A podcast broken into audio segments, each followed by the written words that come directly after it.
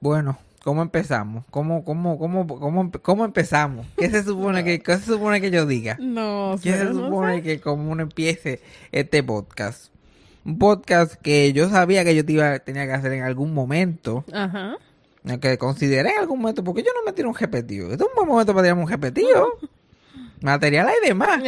Material hay de más. Pero pues, pero ya vamos a hacerlo, vamos a, vamos a, porque eh, es un buen momento para hablar de esto. Sí. Y con los mensajes que me ha enviado la gente, la gente quiere que yo hable del tema. Entonces hay que discutirlo. Para la gente que no sepa, que a lo mejor está un poquito fuera del loop, desde la última vez que grabamos, pues una de, de, de las protagonistas de este podcast, una de las de la estrellas, pues eh, ya se, se ya se unió con las leyendas, ha ido a la inmortalidad. Que la gran Socorro Morales falleció el 16 de noviembre del 2021. Y por más que uno piense que uno está preparado, que uno lo sabía, que dale que estar, esto ha sido la verdadera trifulca, la verdadera trifulca para todo el mundo involucrado. Pero eso era, ese era el tipo de persona que ella era. Ese era el, el tipo de persona que ella era, que es como que, como yo le estaba diciendo a mi papá los otros días, como que tú, tú ves a la estatua de Colón ahí toda la vida, y tú, pues, por más que te digan que la estatua de Colón está vieja, y que tiene condiciones, y que no le queda mucho, y que sé yo qué más, tú vas a la estatua de Colón, ¿qué carajo tú vas a pensar que un día vas a mirar y la estatua de Colón no va a estar allí? Sí, ¿Y dónde carajo está la estatua de Colón? Es un poquito extraño. Es un poquito extraño. Y no es solamente, pues yo, que soy su nieto, y, y los hijos, y qué sé yo, pero like, mi, ma- mi mamá estaba devastada, mi mamá. Sí, es family también. ex, suegra. Este, la, la familia de mi mamá completa, como que mi, mi otra abuela, mi, mis Ujú. tías, todo eso. ¿Por qué será? Porque ella era un ícono de Mayagüez. Ella era un ícono. Ella, es- ella se dio a querer con todo el mundo. Ella era, y ella era de ese tipo de persona que ella era la protagonista donde quiera. Ella era una de esa gente que tú querías en, en todas las esquinas que se parara. Ella una- era un personaje querido. Ajá. Exacto. Ella trabajó 30 años en la escuela Cruces en Mayagüez de mantenimiento. Esa gente, olvídate. Ay, Una no. estrella, una estrella. Ella no es estrella de este podcast, nada más una estrella de esa escuela. olvídate. Le, le cambian el nombre. La escuela está hasta cejada, pero le van a cambiar el nombre. le van a cambiar el nombre. Ya, chique, tú me dices del Mayagüez Mall. El El, mall, el mall, sí, yo me quedé. pensando. Socorro Morales Mall se debería llamar ya. Eh, Mayagüez, ya. Eso es empezar. Pero esa, si esa mujer era first name basis con la gente que trabajaba allí. El primer, y la gente era primer nombre con ella. Con ella, sí, sí.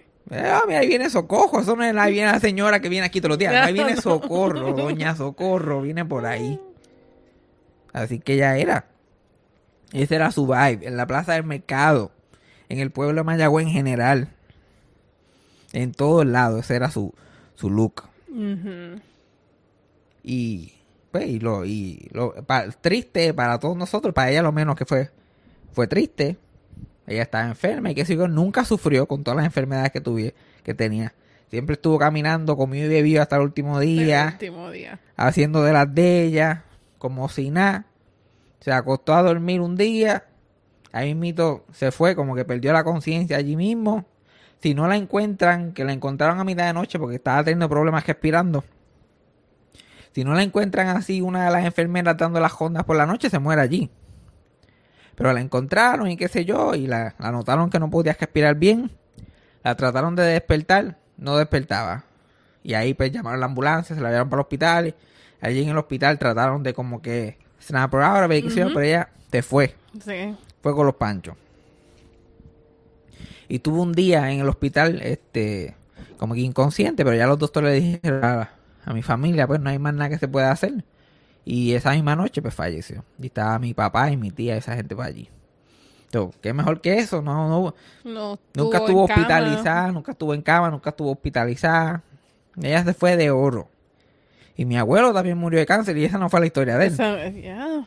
Pero él no era, él no era tan buena gente. Él, Pues, ten- que ella la tenía ganas. La tenía ganas. eh, él tenía penitencia en la tierra, que, que él tenía que... eh, eh, esa es la cosa que me da gracia a mí, que una de las cosas que he escuchado de familiares y cosas que, que se fue, que, que, se fue a encontrar con él allá. Ajá. Y con su esposito. Y yo, ¿tú crees, tú crees que, que ellos, que tú crees que ellos pasen por ahí antes de ir a donde ella va? ¿Tú crees que ellos le, van a, pa- ella le va a pasar por el lado? Yo no sé. Ay, Mira la Mira, cara. Yo no, ellos, ellos dijeron hasta la muerte los separe. Yo no estaba allí en la boda, pero yo estoy seguro que dijeron hasta que la muerte los separe. Y ellos se supone que se separaran cinco minutos después de la boda. So, se murieron, que se separen. Porque si se llegan a encontrar allá, los, es que los van a votar de allí cinco minutos. En cinco minutos van a votar. Porque van a empezar con la pelea. La gente tuvieron 47 años peleando. Ay, Dios mío. 47 años peleando, se encuentran allá, lo van a formar el motín, el verdadero motín. Coño, Fabián, pero si te digo que no te metan en el medio. ¡Ay, ay, salte, salte tú! ¡Ay, me yo parta! Lo sacan, Ay, empiezan a hablar malo allí, lo sacan de Lo las nubes las sacan. millas. O sea que- Yo, para mí, juzgando por los, por los últimos años de ella, ella está allí mapeando. Y Dios le está diciendo, mija, pero es que tú no tienes que hacer, salte en medio. La nube está sucia.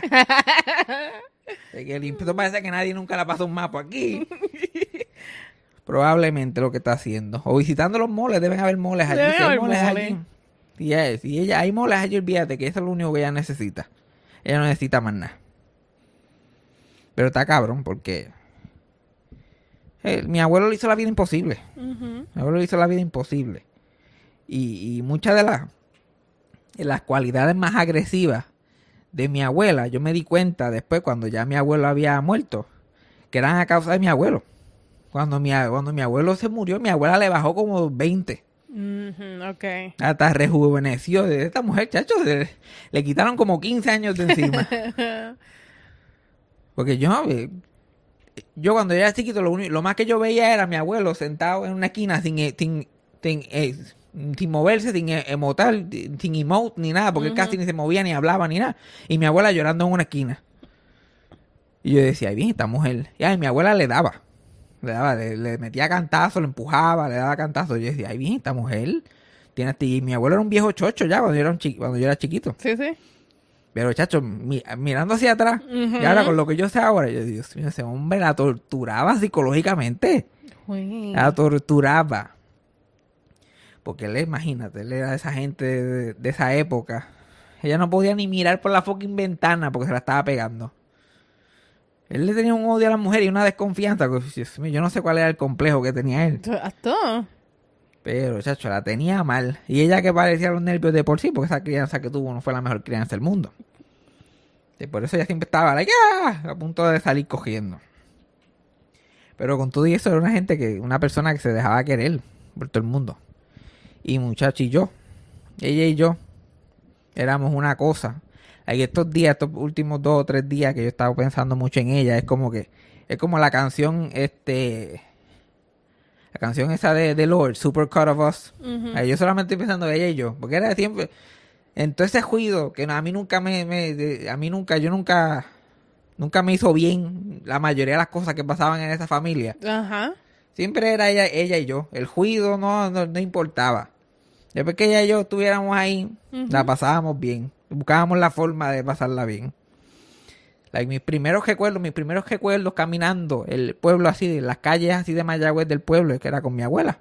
Desde chiquitito, desde que yo tenía dos, tres años, ya yo caminaba por ahí, por el pueblo. Yo no andaba en coche, ya yo era una viejita. Ya yo era una viejita. Pero es una mini ella. Sí, literal. Como que, mira, vente para la plaza del mercado. Y yo, esos plátanos están caros. Yo, con tres o cuatro años. Chacho, a mí Don Francisco me hubiera estado de chiquito y yo me hubiera quedado con el canto, porque yo era una misma vieja. Misma vieja. Yo hubiera sido una nena. Ella me hubiera vestido como ella y todo, con unos pantaloncitos capri, una blu- blusita de cres, eh, con, con los diseñitos aquí abiertos. No un escote, pero el, dise- pero el diseñito. Sí, sí, yo tú. Y un moñi, y un moñito. Por ahí. Lo más contento. I see it. Esa éramos eh, eh, eh, yo y ella. Yo iba a decir ella y yo, para que tú veas. para que tú veas. El, el, el D&D original. sí, sí. Y es, es, es difícil explicar porque todo el mundo dice, este, cuando la gente se muere, todo el mundo dice, no, ella, es- él era especial, ella era especial y bla, bla, bla. créeme, si mi abuelo se hubiera muerto ahora mismo y yo tenía el podcast y todo eso, yo tu- te hubiera contado las cosas buenas de él y, que lo iba a extrañar y que era bueno conmigo, pero yo no iba, no era para tanto tampoco. Ajá. El mundo, el mundo no se hizo más oscuro cuando él se murió. Pero ella, como que ella, ella, ella brillaba con luz propia. Hay que eso de que, de que, de que mi mamá me dijo ayer como que yo, yo no me sentía así desde que papi se murió. Que, que mi, que mi, que milagro a, a ella como que le, le- cuando le di la noticia se bebía las lágrimas. Que en el asilo, que la conocen tres meses, estaban atacados. Bendito. Ay, e- Eso, eso, ese es el tipo de persona que era ella. Que se, que se dejaba querer, que lo que, que, que era servicial, que lo que ella tenía era de todo el mundo. Si, lo único que tú tenías que ser para, para, para, ser par- para ser parte de ella es ser bueno con ella. Si tú eras bueno con ella, tú eras, ya tú eras del corillo. Exacto. Ya tú estabas ahí, ya tú estabas in. Y no había break con ella. Y conmigo era una cosa, yo no sé con- por qué conmigo era la pendeja. Pero conmigo era una cosa. Ya que tú eres el nene de su nene. Yo era, yo era, yo era lo, lo más grande. ¿Cómo era que ella me decía?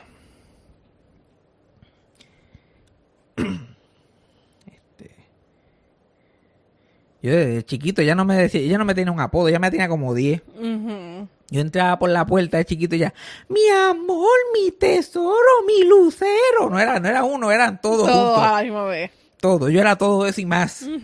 Y tú te la viviste. Y yo, yo, main character syndrome. Te la viviste. Esa es la pendeja. La, la gente dirá, ¿por qué este, por qué este cabroncito será así? ¿Por qué, ese, por, qué, ¿Por qué tendrá esa actitud? ¿Por qué él tendrá la, la babilla de vivir como vive él y decir las cosas que dice? Pues, pues mi abuela se cojó. Se vivió. Porque yo, porque psh, I could do no wrong. I could do no wrong. Yo puedo hacer lo que me salga el culo a mí. Una- no hay, no hay, eh, no hay herramienta más grande en el mundo que tú tener el amor incondicional. Por más trauma y por más pendeja que yo he vivido en esta vida y, y he sentido, like, no, hay, no hay nada que le gane al amor incondicional de la gente en mi vida, especialmente el de ella. Era una cosa que no se podía bregar. Que- y era una cosa tan graciosa, era, el- eh, era absurdo. Like, yo era de esos nenes que tomó viví hasta bien tarde. Yo tomé viví hasta como los seis años y mi mamá me lo quitó. Pero mi abuela no. Mi mamá, mi mamá pensaba que yo me lo había quitado a los seis. Pero yo estuve tomando viví hasta los ocho. Porque Dos allá- años de... Sí, porque dos años de mi abuela teniendo los vivías allí. Y cuando mi mamá iba a visitarse había que esconderlo. Mi papá había que esconderlo.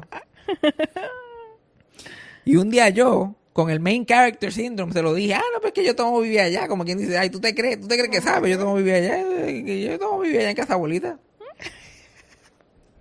Y mi, y mi mamá dice, yo tengo el recuerdo de mi mamá diciéndole a, a, a mi abuela que no, que no podía hacer eso y qué sé yo qué más. Y, y mi mamá diciéndoselo riéndose porque mi abuela estaba llorando. mi abuela estaba llorando y eso, cojo, tú no puedes. Ay, Dios mío, pero es que esos muchachos. esos mu- ya va a cumplir nueve años, socojo, tú no puedes estar con eso. Él no lo necesita, él no lo necesita. Y él, ay, pero es que me da una pena. Es- esa era Socojo Morales. Esa era Socojo Morales. Bendito Sus, si no hubieses abierto la boca todavía. Todavía, todavía, todavía, todavía, todavía, todavía, todavía. Todavía está ahí con Vivi. Una mujer que se desvivía por, por su familia. Like, eh, obviamente, cuando ella murió, yo me tiré el dramita. Y no es por comparar dramita. No es por com- pero yo gané, obviamente yo gané. Sí, no, sí, sí. Yo gané, dramita, una cosa, pero si hubiera sido una pelea de boxeo, la, la detienen porque mato a los demás, los mato. Acribillado. Exacto, una cosa tiene la toalla, mira, sácalo, lo mata, sácalo. Y una de las cosas que algunos miembros de mi familia escribieron que yo, pues, uno nunca puede juzgar este lo que la gente dice en momentos de, de ¿cómo se llama eso? De grief, ¿cómo se dice en español? De luto. The grief. Uno no puede juzgar lo que la gente dice en momentos de luto. pero voy a hacerlo en este momento. As you should. Este, diciendo cosas como que le pagamos para atrás. Le pagamos para atrás. Le pagamos lo para atrás lo que ella hizo por nosotros. Ajá, ok. Eh, eh, y, y- y una- eh, el, el, el fucking sol de la familia, el- el- la, la pega, se nos fue. Y estamos, mira, Sí, porque hicimos, lo hicimos bien al qué final. bien lo hicimos, coño. Una- que, que quiero darme un aplauso a mí Exacto. y, y a mi esposo y a mis hijos. Uno de ellos no hizo un carajo, pero los voy a felicitar a los Como dos quiera. porque le pagamos para atrás. Como que lo hicimos. No es como que lo intentamos, lo hicimos. Ujú. Tú nunca en la vida puedes pagarle para atrás a, a alguien lo que hizo por ti, especialmente una madre, una abuela. ¿Cómo tú cómo tú puedes tú- cómo tú puedes tan siquiera intentarlo?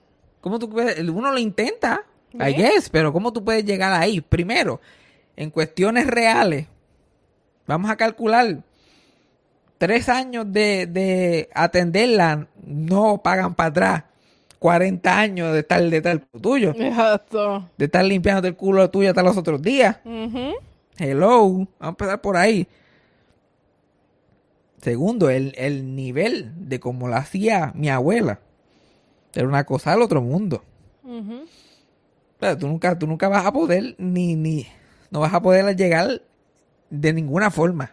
Yeah. De ningún tipo de forma. La- porque ella, ella, ella daba sin, sin, sin esperar nada a cambio. En ningún momento. Una mujer que solamente que quería que los, que los de ella estuvieran bien. Sí, bueno. Y que pudieran hacer lo que querían hacer. Yo me acuerdo cuando... Cuando mis padres se divorciaron. Que hubo un periodo ahí medio cricalístico. Y... Principalmente por mi abuelo y el hermano de mi papá. Jodiendo. Porque... you know, eh, bajo, obviamente mi abuelo siempre odiaba a las mujeres, el hermano de mi papá también, a él, a él le habían comido el culo en el divorcio, pero comió, comió. Pero, pero comió, comió. Pues entonces la impresión es mi papá. Y todavía no sabían las razones del divorcio. Esto fue bien al principio del Sí, sí. divorcio. Todavía no estaba claro lo que había sucedido y qué sé yo qué más. Obviamente mi mamá era la mala. Toda esta mierda, qué sé yo qué más. Bli, bli, bli. Y le estaban haciendo la vida a mi mamá de cuadro. Y bla, bla, bla. Una estupideces, pero unas estupideces hija de puta. Y en ese momento, mi hermano pequeño, el menor, este, él iba a una escuela especializada para gente de educación especial y todo esto, que era en el mismo pueblo de Mayagüez. Entonces, y mi mamá trabajaba en las Marías y todo el mundo era en las Marías, era bien difícil llevarlo. Sea, el jebulú que se hacía era que, que mi tía materna, cuando iba, cuando bajaba para el pueblo a trabajar, se llevaba a mi hermano, lo dejaba en casa de mi abuela Socojo, y allí mi abuela Socojo lo, lle- lo, de- lo llevaba a la ruta de la guagua para que la guagua se lo llevara todos los días. Oh. Era la verdadera pendejada todos los días. Y mi abuela hizo eso por años con mi hermano. Y mi abuelo y el hermano de mi papá usaron eso como una ficha de negociación. Porque, ay, porque eso era algo que, un beneficio que ella tenía, que ella, acá, bla, bla, bla. Como que, ah, si tú... Era una pendeja, mi papá se había ido para Estados Unidos y mi mamá, como estaba casada legalmente con él, y a ella le estaban arreglando la huevo que ella tenía en ese momento, se quedó con el cajo de mi papá para Ajá. seguir llevando a sus hijos a la escuela y bla, bla, bla, y qué sé yo, todo eso. Y mi, mi- el hermano de mi papá le hizo filmar una mierda y qué sé yo qué más, y ella, pero ¿quién carajo eres tú? La, yo estoy tratando... Y como que, ah, si no hace esto y que si lo otro, como que se lo puso, se lo tiró en la cara. Y mi mamá, tú no le vengas a decir eso dos veces. Hey. Ah, pues, no, pues, que, no la, que, que no lo lleve, entonces. Que no lo lleve. Pero mi mamá se lo dijo como que... Y a la misma vez estaba como que, wow, ahora estoy bien pillada. Como que, Ujú. como ahora voy a tener que bajar yo. Como que, cómo va a ser la cosa, bla, bla, bla.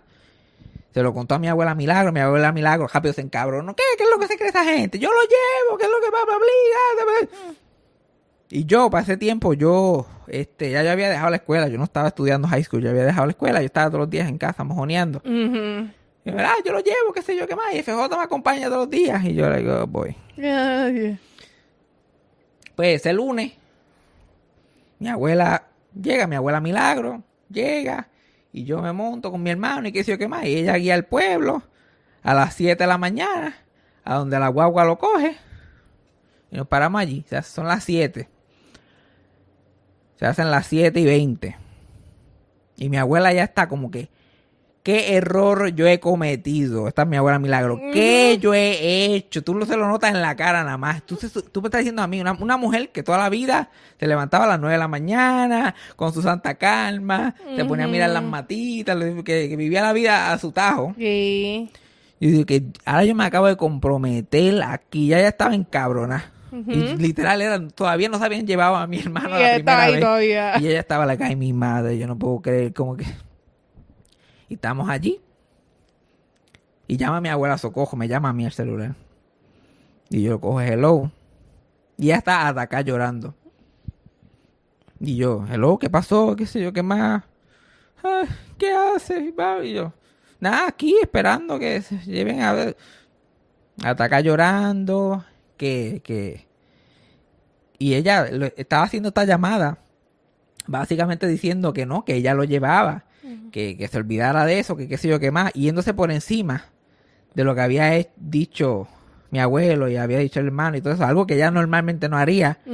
Y eso, pero era, era el, el nivel de que ella no quería.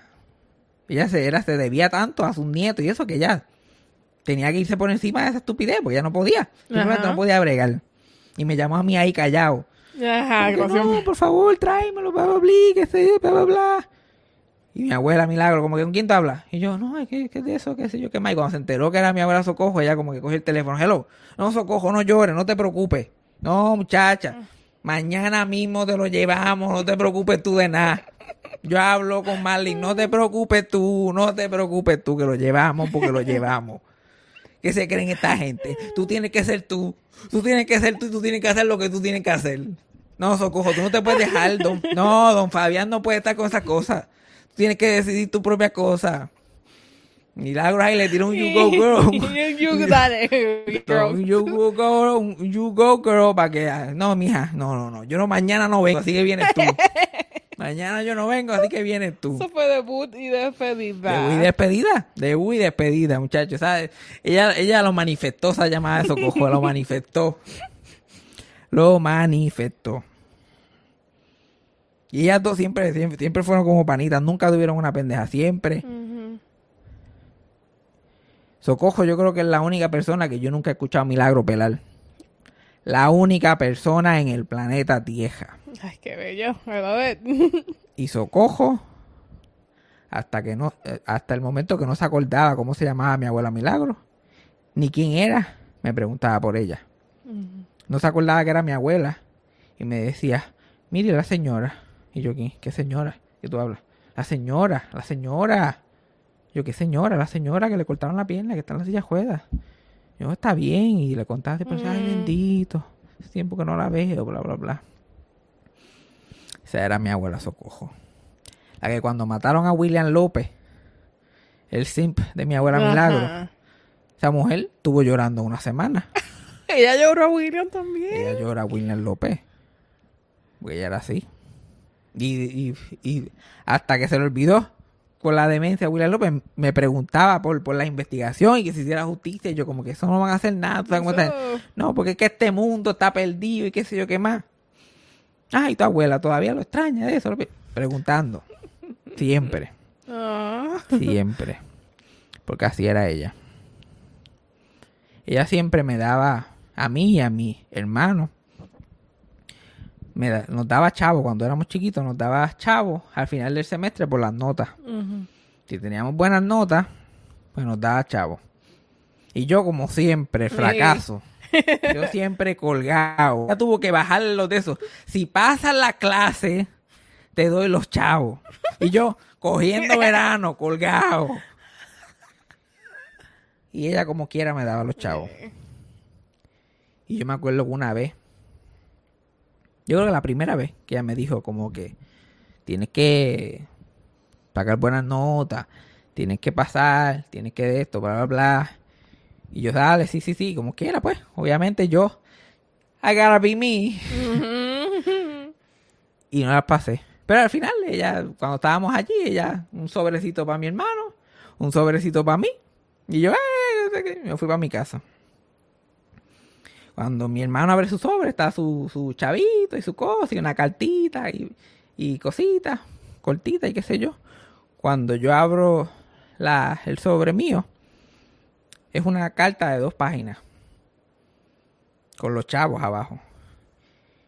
Y nada, explicando como que eh, tú eres mi nieto y yo jamás te voy a negar este dinero pero yo quiero que tú seas una persona de bien en este mundo, yo quiero que tú seas exitoso, yo te amo con todo mi corazón, me, me preocupa que, que, no hagas las cosas bien, la que esta fucking carta, que era una cosa, que si yo la encuentro aquí, te la leo, que te destruye el alma cualquiera. Básicamente diciendo como que yo no, como que yo no soy lo suficientemente fuerte para negarte esto, debería hacerlo pero quiero que sepas que yo quiero que tú hagas esto. Y bueno, una cosa, like, Socojo antes de demencia era, tiene unos momentos.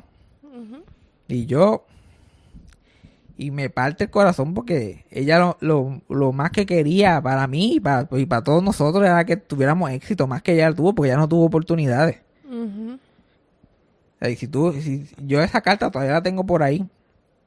Y una carta tan mal escrita hay una mujer es que escribe abuela con H. Hay una mujer que vino de abajo de verdad, que nació en la pobreza, en la tierra y que tuvo que verse las negras para llegar a donde llegó y para criar tres muchachos. Por eso ya le preocupaba tanto. Lo único que quería para nosotros es que estudiáramos, que fuéramos hombres de bien, que hiciéramos las cosas bien y por eso ella siempre lo daba todo. Porque ella nació literalmente en la tierra, en la pobreza. Desde los ocho años ya estaba trabajando limpiando casas a, la gente donde la abusaron. Me sospecho que la abusaron sexualmente, aunque ella nunca habló de eso, pero la, nunca lo dijo directamente, pero decía que había muchos hombres fregados. Le tenía miedo a, todos los hombres, literal, hasta los otros días iba a la, mi tía la llevaba al asilo de vuelta y los mismos viejitos que estaban allí la recibían, eh, ¿cómo estás? Iban a darle la mano y ya, pa, le, le, le da, le eso la mano así y se embollaba a pelear con la gente, con los hombres si se le pegaban. No me miren, no me toquen, no me hagan nada. Y tú sabes que esos son síntomas de, Sí, esos son efectos. Y cuando ya estaba bien envuelta en la demencia, siempre contaba una historia de cómo ella estaba trabajando en una casa de una gente de dinero y había un hombre que ella mm, que no le, que no le daban buena espina. Y que no le daba buena espina y que ella este, tuvo que escribirle a la mamá y escribirle a la mamá. Es decir, hasta que lo último le escribió, si tú no me vienes a buscar, yo me voy a pie. Y yo como que, reading in between the lines, como que algo estaba pasando ahí. Sí, sí. Que sabrá Dios lo que ella tuvo que vivir. Para poder como que para solamente comer, porque no era que era para, darse lujo. Es como que, ah, yo no es como nosotros, ah, la paso mal para pagar mi iPhone y para pagar mi internet. Era como que para, para, comprar pan, pan y agua. Y si acaso una panita.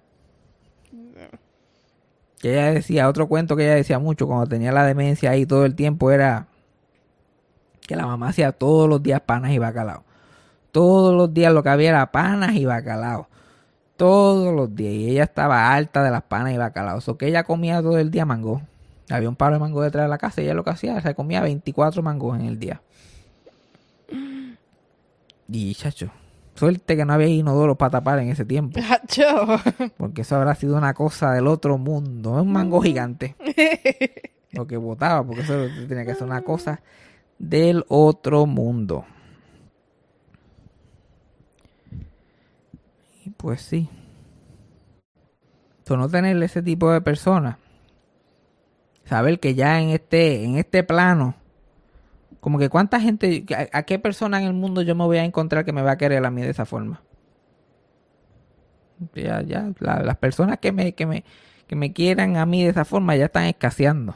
Ya lo que quedan es nada, lo que quedan son dos o tres. Y es fuerte, co- como que pensarlo mucho. Este es el fin de una era para mí. Porque de verdad que era mi segunda madre. Sí. Todos los fines de semana nosotros los pasábamos allí, todos los fines de semana. Después del divorcio de mis papás, mi papá eventualmente se mudó para Estados Unidos. El tiempo que se supone que estuviéramos con mi papá, mi abuela y mi abuelo es como que este, le pidieron a mi mamá que fuera allí. Un fin de semana sí, un fin de semana no. Por favor, traerlos para acá que se queden aquí con nosotros. Y nosotros lo hicimos hasta que yo tenía 20 años ok. todos los fines de semana. Y nosotros lo hacíamos sin problema. ¿Cuál era el problema? Cuando mi tía llegaba, cuando mi tía llegaba y siempre tenía un invento. Nada, sí. Porque ella, porque ella este, quería inventar. Y no era que, que, que nosotros no queríamos pasar tiempo con nuestros primos ni hacer las cosas porque la pasábamos bien, que nos llevaba a una piscina o a la playa, un inventito, qué sé yo, y bla, bla, bla. Pero nuestra primera opción siempre, era quedarnos con nuestro abuelo. Siempre era quedarnos allí viendo televisión y con ellos. Y ellos lo que quieren hacer es estar con nosotros y allí también. Nosotros era una salidita al mall temprano, ya a la una de la tarde, en casa viendo televisión. Y comiendo allí. Comer allí unas chuletitas de sabría, Ajá. con un ajo junto a una habichuela de sabría y una agüita de piringa. Uh, Que tú, lo- tú sabías que era jugo por el color. Y eso, era lo- eso era lo único que nosotros queríamos. Nosotros no queríamos más nada. Y mi abuelo que hacía unos pancakes, que eran pancakes más que de afuera. Tú lo- lo- los, los picabas y era masa nada más. Todavía, todavía la masa mojadita, mojadita. Y a mí ya llegó el punto que a mí, porque eso era como estar en Guantánamo, llegó el punto que a mí me encantaba hasta la masa. Yo like, pff. Ya, a mí me encanta, a mí me encantan estos panquecitos que tú los picas y explotan. Pa, pa, pa, y así era. Y vámonos que tarde, plin, plin, plin, plin, plin. Y, eh, y mi abuela tenía serios problemas psicológicos. Like, de, de- de vez en cuando salían a relucir y era una cosa espantosa. Y tenía la fuerza de 10 hombres.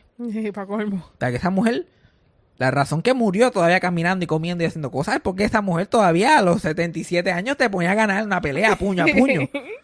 like, puño a puño. Una vez estábamos en, hace 10 años atrás, de hecho.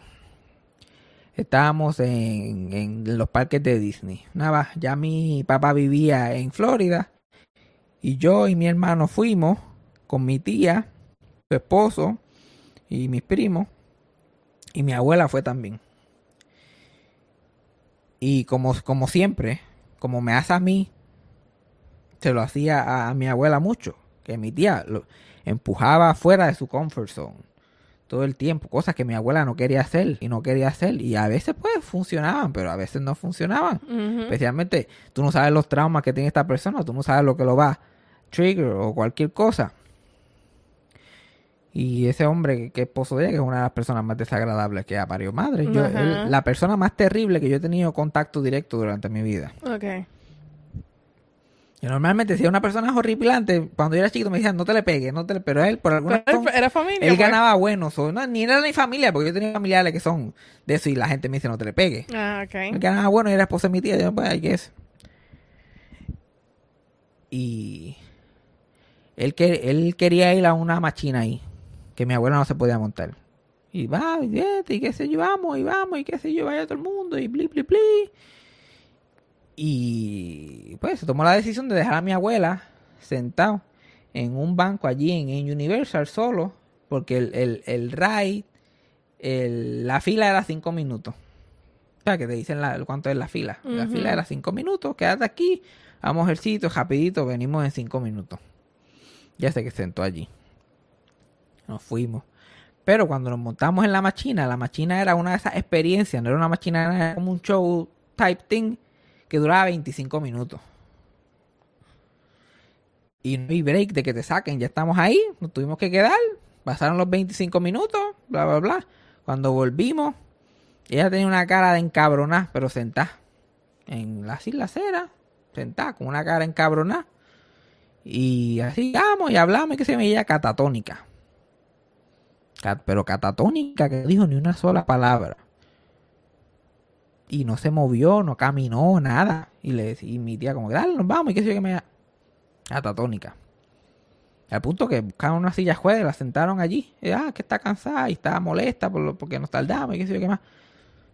Me acuerdo que fuimos a ver el show de Beetlejuice. Show de Beetlejuice, yo me acuerdo que yo la miraba así, con la misma cara, catatónica, catatónica.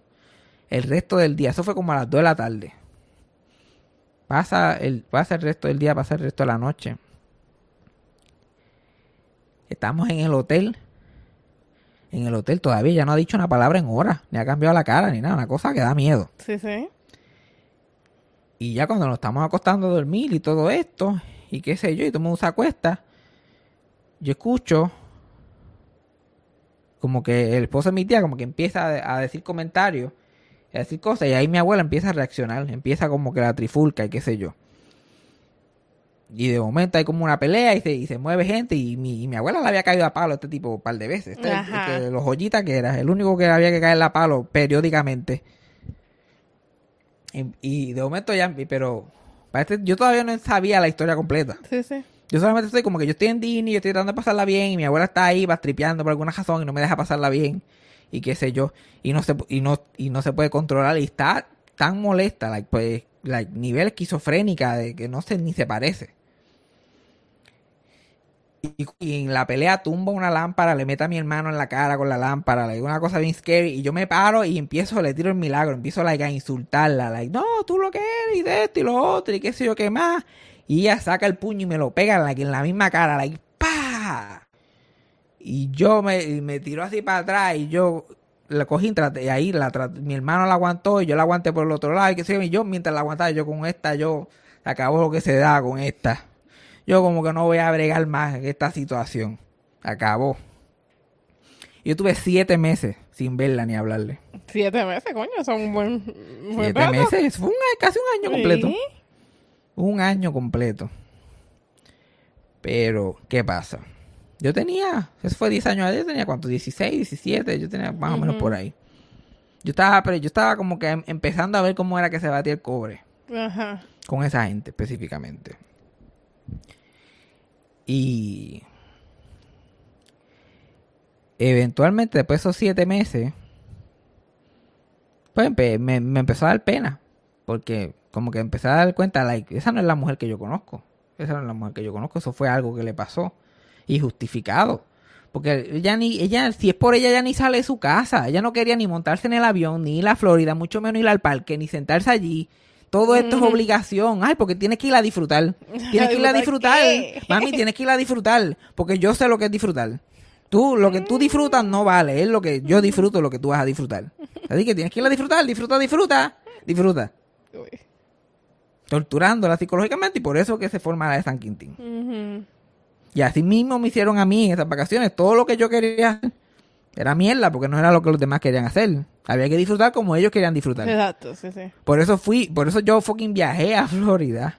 Fui a los fucking parques. Fui a Hollywood Studios. Y tú puedes creer que yo no fui al Muppet eh, Show que había allí. Había un Muppet Show 3D que había allí y yo no pude ir. Yo no pude ir ni solo ni nada. Tenía 16 años, pero yo no pude ir ni solo en lo que los demás hacían otra cosa. Porque es que ahí no se disfruta. Se disfruta en el roller coaster. Esa es la, esa es la actitud. Pues después de los siete meses, yo me la encontré en un juego de baloncesto de mi hermano, que mi hermano jugaba baloncesto y era una final. Y of course, ella estaba allí en primera fila en los juegos. Yo casi nunca iba a los juegos, yo fui a ese del final. Y la vi allí después de todos esos meses. Y yo la veo que ella me mira con esos ojos tristes, porque ella ni verdad ni se acordaba. Ella sabía que había, le había dado uno de esos ataques, Sí, sí. pero no, ¿sabes? Es como tú te conviertes Sí, en ella un monstruo. out. Exacto. Y después, like, fuck, la jodí con esta persona. O sea, ella estaba mirándome triste y viendo eso. Y yo como que voy a donde ella. Y le digo, como que, ¿y qué tú haces aquí? Y ella, like, ah, ¿y por qué? A mí me dijeron que tú ibas a jugar. like, uno- le dije una mierda así. like, yo vine aquí porque a mí me dijeron que tú ibas a jugar. Y empezamos a reírnos y por ahí cogimos la cosa. Y never again. Ahí yo como que entendí quiénes eran los verdaderos huele bichos. Y en verdad no me arrepiento. Es como de esa gente, ay, ay, yo me arrepiento esos siete meses. que- Pero, pero en verdad uno, uno no sabe las cosas. Uno tiene que procesarlas a su propia forma.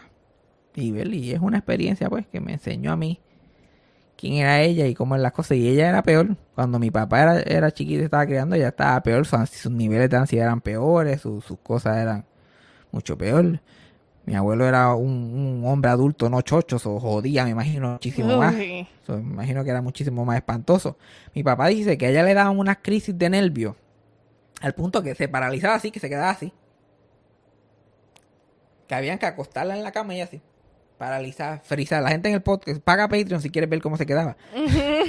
Ella se quedaba así con los dedos así trinco, así paralizado. Y la gente tenía que tratar de masajearle los dedos y, y- ponerle como que tranquilizarle y acostarla en la cama así hasta que se relajaba. Eso es normal. Normal. Era normal, normal. ¿Y quién sabía de psicólogo ni, hospitalizaciones? ¿Quién sabía de cualquier cosa? ¿Quién sabía de eso? Eso era normaleo.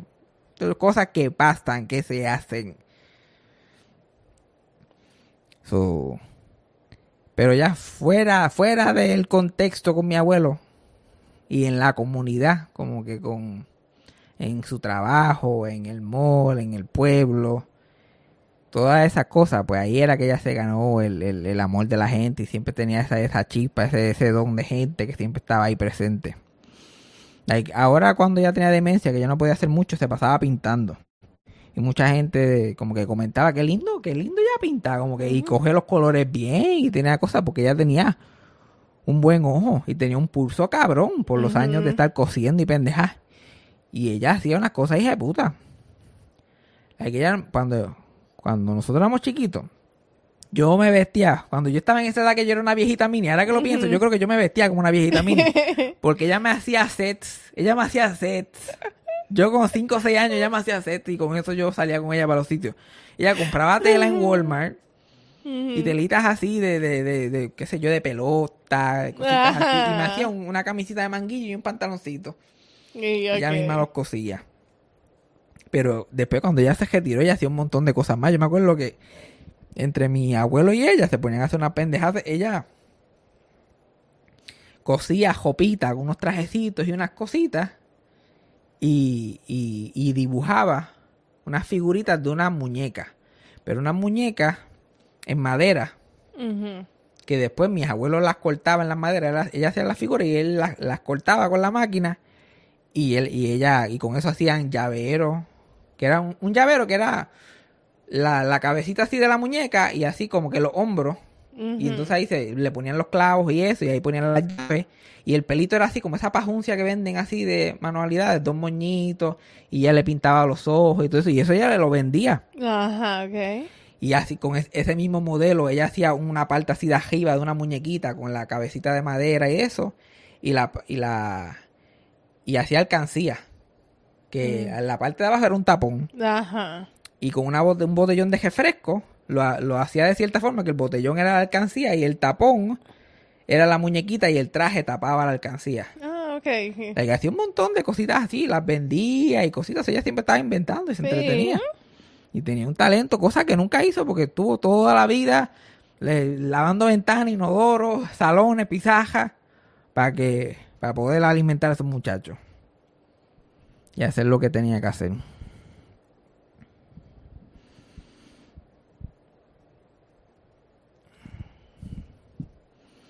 Y está cabrón, es, es, bien difícil hablar de ella en, pasado, por lo menos en este momento. Ujú.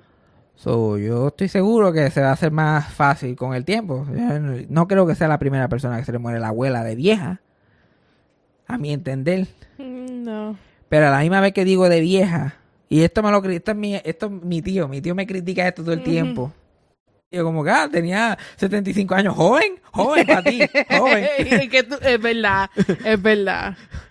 Joven, pero yo estoy como que mi abuela cumplió ahora en verano 79 años. 79. Y es como que, yo no, no era, no era que, que, no era que hay bendito, que tragedia, no era que digo, que bruto, Dios mío, the prime her life. Pero yo voy al mall. Escucha dónde va.